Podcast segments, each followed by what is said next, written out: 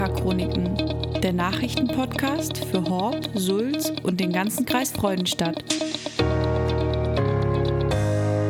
Seid gegrüßt, ihr wunderschönen Menschen da draußen. Mein Name ist Benjamin Breitmeier, ich bin Redakteur bei der Südwestpresse Neckar-Chronik, eurer sympathischen Tageszeitung von nebenan.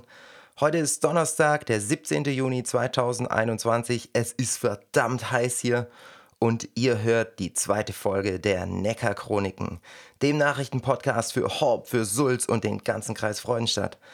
Leute, es war einiges los in dieser Woche. Seit Dienstag gibt es im Kreis Freudenstadt keine Testpflicht mehr für Außengastro. Es kommt sogar na, so ein bisschen EM-Fieber auf. Ich war, ähm, Dienstagabend war ich draußen mit Charlie, habe mir die ganze Sache ein bisschen angeguckt und es ist echt schön zu sehen, wie die Biergärten voll sind, wie die Leute wieder Spaß haben. Ich meine, das Ergebnis war jetzt nicht unbedingt das Beste, aber trotzdem, es ist schön zu sehen, dass das Leben wieder unter uns weilt quasi. Wir haben aktuell im Kreis Freudenstadt einen Inzidenzwert, der so knapp unter der 20 schwankt. Das ist, sieht relativ stabil aus. Ähnlich sieht es im Kreis Kalf aus. Der Kreis Rottweil, der zieht morgen nach. Der äh, am Freitag kommt die nächste Öffnungsstufe. Da haben sich die Leute auch schon ziemlich drauf gefreut. Und wir, wir haben diese Woche für euch absolutes A-Plus-Nachrichtenmaterial. Wir verraten, wann das Horber-Neckar-Bad wieder aufmacht. Vielleicht, hoffentlich, äh, wenn nichts schief geht. Wir wissen aber ziemlich sicher, wann man in Horb wieder im Parkhaus Innenstadt parken kann. Wir haben geklaute Ortsschilder in Sulz und ein neues Megaprojekt in Empfing. Gegen Ende muss ich noch mit euch über die vergangene Woche reden, weil ich bin einfach komplett ausgerastet, Mann. Wegen eurem Feedback, wegen euren Nachrichten. Wirklich tausend Dank, 8000 Mal Danke. Wir hatten auf dem Kanal mehr als 1500 Hörerinnen und Hörer. Und quasi als kleines Dankeschön an euch habe ich zum Schluss noch eine Überraschung dabei. So, Bevor wir aber einsteigen, darf ich noch ein bisschen Promo machen. Dickes Dankeschön geht raus an die Bäckerei Sauer. Die haben nämlich auch Neuigkeiten für euch.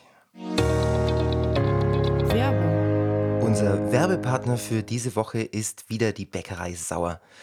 Da gilt es für euch, ein Datum dick im Kalender anzustreichen, und zwar Montag, 21. Juni. An dem Tag eröffnet nämlich die neu gestaltete Freudenstädter Filiale der Bäckerei. Die liegt nur 100 Meter weiter von der alten Filiale am Marktplatz weg, aber deutlich mehr zu bieten. Nicht nur einen schickeren Außenbereich, sondern was ich besonders cool fand, äh, ist die sichtbare Bäckerei. Man kann da quasi durch eine Glasscheibe direkt in den Arbeitsbereich reinschauen, wo die Brezeln oder das fand ich auch witzig, das Opa Karl Brot gebacken werden. Was auch neu ist, es gibt jetzt herzhafte Grillbrote, die mit Tomaten, Mozzarella, Grillgemüse oder auch was anderem belegt werden. Klingt lecker? Dann schaut doch einfach mal vorbei. Neueröffnung Filiale Sauer in Freudenstadt, 21. Juni. Werbung Ende. Alright, let's get to the news. Wir kommen zu den Headlines in dieser Woche und starten in Horb. Wir haben was Kleineres dabei. Nach zwei Jahren Leerstand im oberen Stockwerk der Horber Aktivarkaden kam diese Woche die Bestätigung rein, dass man ab Spätherbst hier bei Trommelwirbel Woolworth shoppen kann. Das hat vor ein paar Wochen die Dagmar schon mal ausgegraben, aber jetzt hat das Unternehmen endgültig bestätigt, Woolworth war jetzt nicht der Wunschkandidat von jedem, aber grundsätzlich, das hört man auch so oft aus den Facebook-Diskussionen und so weiter raus, ist man doch einigermaßen froh, dass diese riesige leere Fläche im ersten Stockwerk endlich wieder gefüllt wird. Dann hatte ich einen ziemlich spannenden Montag hinter mir. Ich habe ein Treffen gehabt draußen am Freibad. Da war Bürgermeister Ralf Zimmermann dabei. Da war Thomas Hellener dabei, Fachbereichsleiter, unsere Stadtarchitektin Barbara Kück und wir haben uns die Baustelle des Horber Neckarbads angesehen. Das Ding wurde erst vor ein paar Jahren für eine Millionensumme saniert, müsste ungefähr 2011 gewesen sein. 2016 wurde dann der Eingangsbereich neu gemacht, alle waren froh, Luftballons, Taritara. Aber danach ähm, hat sich herausgestellt, dass da einiges im Argen liegt, einiges falsch gelaufen ist bei der Sanierung und wir sind jetzt bei 1,1 Millionen Euro Sanierungskosten einfach nur zum Ausbügeln der Schäden. Das Thema war auch schon einige Mal im Gemeinderat. Da hängt ein riesiger Rechtsstreit dran mit dem Architekten und Bauleiter. Und ihr müsst euch vorstellen, ähm, wie das war vor, vor zwei Jahren, um Ostern 2019, kam da ein kleiner Junge zum Bademeister und hatte was in der Hand und hat zu ihm gesagt, ich habe hier Fliesen. Und der Bademeister wusste erstmal gar nicht, was er damit machen soll. Und es hat sich herausgestellt, dass im kompletten Familienbereich alle Fliesen locker waren. Keiner wusste warum. Äh, Bürgermeister Zimmermann hat gesagt, es war zum Teil wie, wie, ein Trampolin, wenn man da drauf stand, als man das Wasser abgelassen hat. Und dann ging es mit der Decke weiter. Die, ist, äh, die Beschichtung ist einfach ins große Becken gebröselt. Und, weil die, sich die Schicht abge, abgelöst hat. Und da könnt ihr euch vorstellen, da äh, hat der Badespaß recht schnell Pause. Und jetzt ist die große Frage natürlich, wann kann man hier wieder schwimmen gehen? Und nachdem ich Bürgermeister Zimmermann ein bisschen kitzeln musste, weil es natürlich schwer ist bei der Lage auf dem Markt mit Baumaterialien und man weiß nicht, was da noch rauskommt, was die Gutachterin sagt und so weiter, da ein konkretes Datum rauszukriegen. Aber ich habe es dann doch äh, geschafft, ihn dazu zu bringen, Folgendes zu sagen wir hoffen, dass wir bis Ende des Jahres, dass wir bis Ende Oktober dann nachher auch tatsächlich wieder Gäste hier in dem Hallenbad empfangen können und das Bad dann wieder der Öffentlichkeit, unseren Horberinnen und Horbern zur Verfügung stellen können.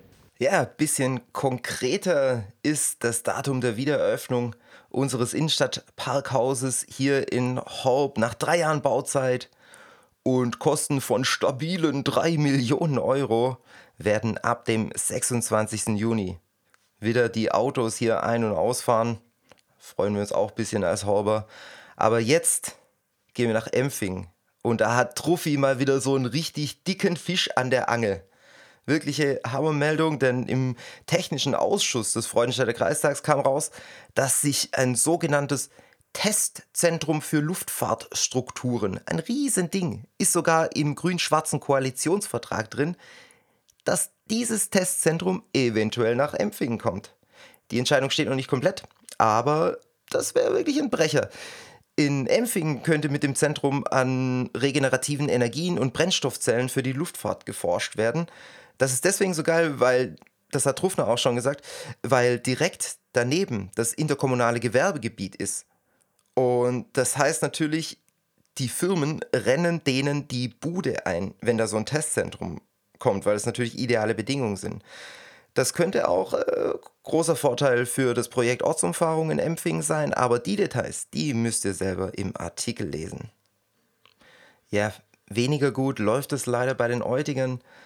Eigentlich hätte es ein richtig großes Ding werden sollen. 80 Teams am Start, fast 500 Leute, in der Theorie wäre das sogar unter Hygieneauflagen möglich gewesen, aber der Eutinger Sportverein hat sich aus nachvollziehbaren Gründen dazu entschieden, sein Jugendturnier im Juli trotzdem abzusagen.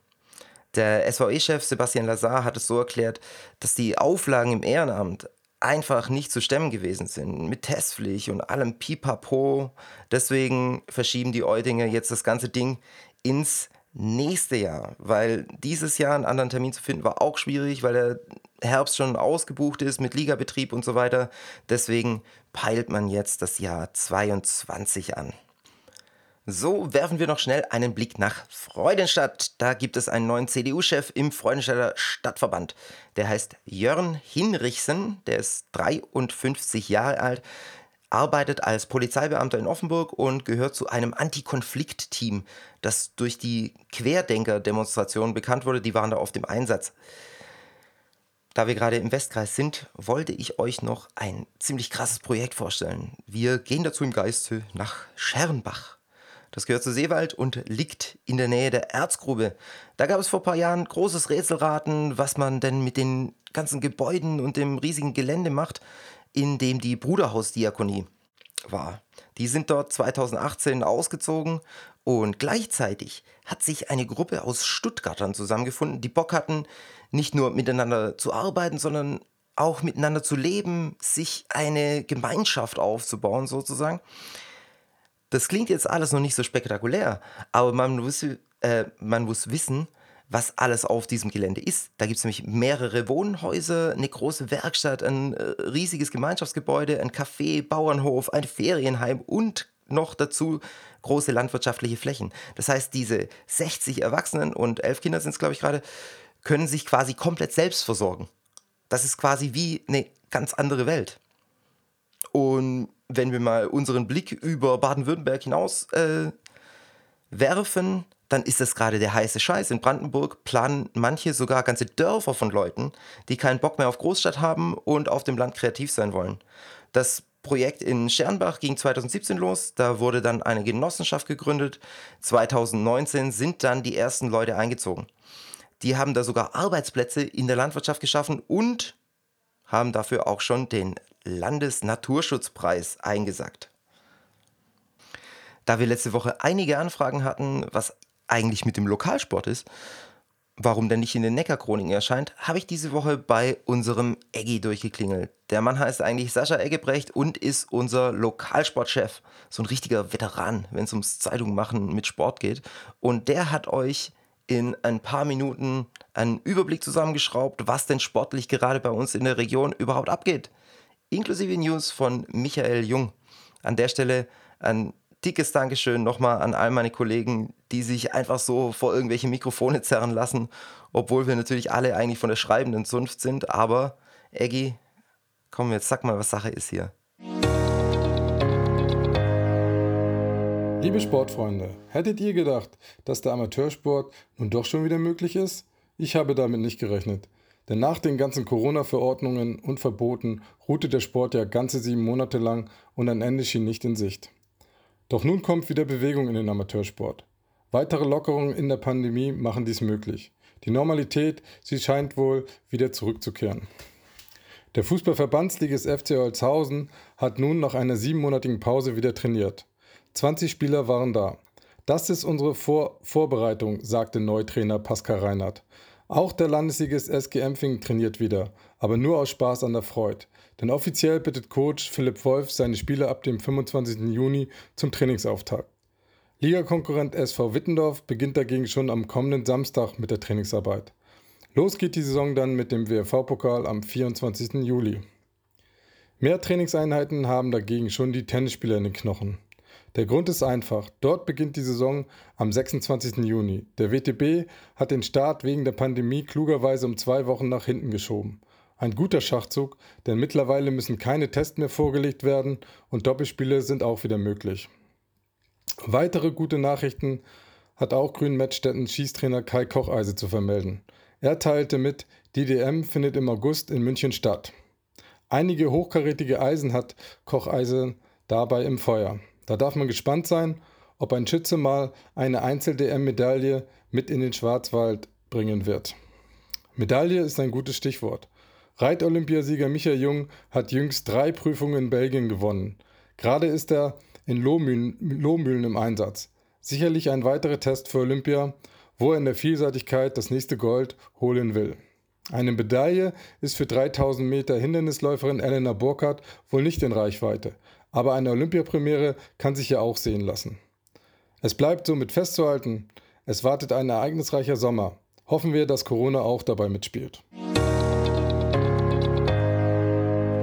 So, Freunde, ich muss mit euch noch ein bisschen darüber quatschen, was in der vergangenen Woche passiert ist. Ihr Verrückten. Wir hatten, wie gesagt, insgesamt mehr als 1500 Hörerinnen und Hörer. Richtig geil, ich freue mich riesig. Ihr habt uns zum Einstieg auch einen wirklichen Batzen an Mails geschrieben mit Anregungen, Lob, auch Kritik.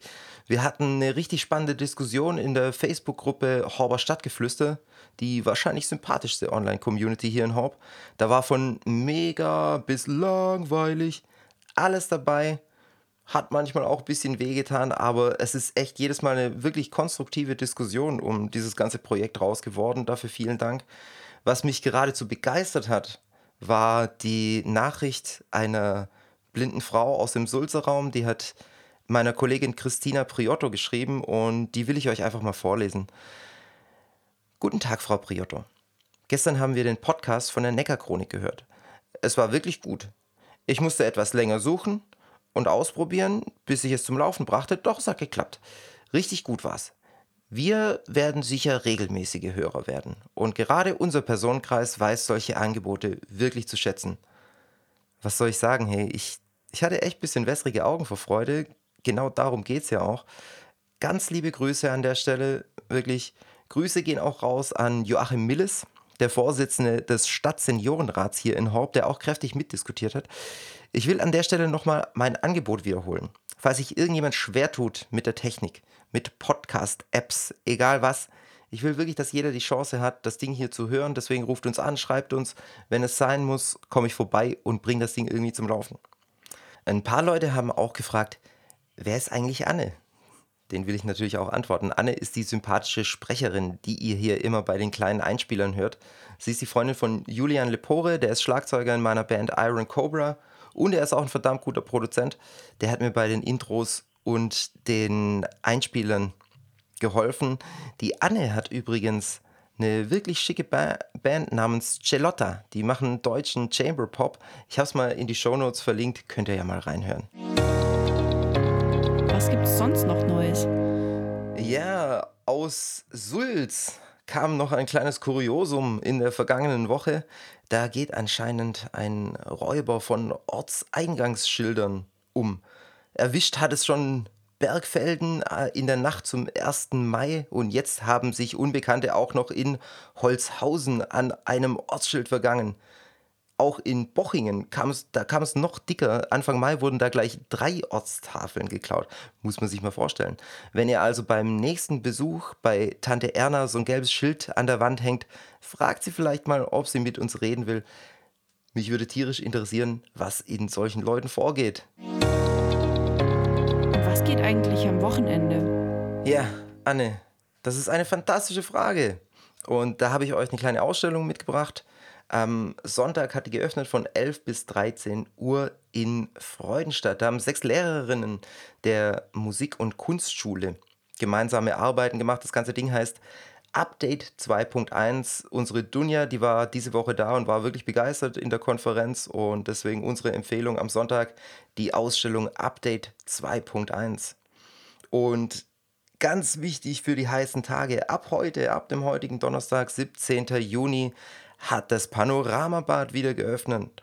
Es gibt keine Testpflicht, nur noch an einigen Stellen muss Maske getragen werden. Informiert euch in der Zeitung, da gibt es die ganzen Details. Und ein ganz heißer Tipp kommt von meiner Sulzer Kollegin Christina. In Föhringen starten die Gemeindevereine und eine Agentur ein ziemlich schickes Autokino. Die zeigen sogar einen meiner Lieblingsfilme am Freitag, The Big Lebowski. Richtig geiles Material. Um 20 Uhr geht's los. Wir haben das gesamte Programm inklusive der EM-Spiele, die übertragen werden, natürlich für euch im Artikel verlinkt. Shoutout der Woche. Ja, der geht raus an all die Künstler und Kreativen da draußen, an all die Veranstaltungsvenues, die jetzt über so eine unfassbar lange Zeit nichts mehr machen konnten, die immer wieder neue Bedingungen meistern mussten. Und wir spüren jetzt langsam kommt die Kultur wieder zurück in unserem Leben. Als Beispiel will ich euch vom Projekt Zukunft kurz erzählen. Die machen ihre Biergartenmusik weiter. Jeden Mittwochabend wirklich eine neue Band. Es ist so schön, einfach mal wieder Live-Musik zu hören. Deswegen ganz, ganz lieben Gruß an Helmut und Ewald und ihr Team, dass ihr das wieder auf die Beine stellt. So, Benny, jetzt kommen wir auch mal zum Ende. Ja, ja, Anne. Aber ich habe doch noch eine Überraschung versprochen. Und da ich hoffe, dass dieses Podcasting hier unsere gemeinsame Spielwiese wird, habe ich mal ein bisschen rumgefragt, wer von den lokalen Künstlern denn Bock hätte, diese Plattform zu nutzen. Und der erste davon, der heißt Lars Hipp. Der kommt aus Detting, ist 24 Jahre alt und hat schon mehrere Gedichtbände rausgebracht und er hat eine ganz eigene Lyrik. Und der Lars war so nett und hat uns drei Gedichte eingesprochen, von denen ihr hier heute das erste hört. Die Story dahinter finde ich auch großartig. Es geht um einen Horber Nachtwächter, der quasi sich ins 21. Jahrhundert äh, verirrt hat. Und anscheinend kommt er nicht so richtig klar. Lieber Lars, the stage is yours.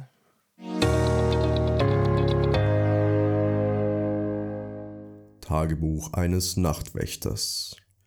Viele Ratten, weil viele Fastfood-Überreste, viele Drosseln, weil viele leere Flaschen. Viele Fliegen, weil viele noch warme, dickflüssige Pfützen. Ich vermisse die Zeit der Fackel und der Hellebarde, ich vermisse die Nachtruhe und die Ausgangssperre. Ich vermisse das einsame Aufgehen der Sonne, die mir nach einer langen Nacht die müden Augen blendet. Viel Lärm um nichts. Vermutlich, weil ich genauso war. Ja, liebe Lars, hey, vielen Dank. Das war richtig cool. Alright, wir haben die 20 Minuten schon wieder gerissen. Das tut mir sehr leid, weil einige gesagt haben, es war zu lang. Aber ganz wichtig, ich muss noch was loswerden. Wenn ihr hier Musik machen wollt, wenn ihr dichten wollt, wenn ihr rappen wollt, wenn ihr mit eurem Musikverein uns was zukommen lassen wollt, scheißegal, schreibt uns einfach an podcast at necker-chronik.de oder auf Insta, Facebook, wegen mir auch einen Brief. Wir würden uns auf jeden Fall freuen, hier eine Plattform auch für Künstler schaffen zu können. Alle Artikel zu den Themen habe ich euch natürlich in den Show Notes verlinkt. Falls ihr euch für ein Thema im Besonderen interessiert, klickt euch einfach mal durch auf neckar-chronik.de. Die Artikel sind hinter einer Paywall. Wir müssen natürlich auch unsere Miete bezahlen, aber das Gute ist, wir haben auch so ein Web-Abo, wo man mal reingucken kann. Das kostet im ersten Monat einen Euro, danach 8,90 Euro. Oder ihr probiert es einfach mal aus und schaut einfach mal eine, eine Woche vorbei. Das kostet nur 2,90 Euro. Und äh, für die ganz Wilden haben wir ein schickes Angebot im E-Paper derzeit. Ihr kriegt die elektronische Zeitung zwölf Monate lang und bezahlt nur acht. Habe ich euch natürlich auch alles verlinkt. So, Freunde, das war sie, die zweite Folge der Neckar-Chroniken. Mein Name ist Benny Breitmeier. Schön, dass ihr wieder dabei wart. Klickt kräftig sämtliche Abonnieren-Buttons, erzählt es weiter an eure Gang, an eure Oma, an Tante Erna mit den Sulzer Ortsschildern. Ansonsten hören wir uns nächste Woche und denkt immer dran, die anderen haben es auch nicht leicht.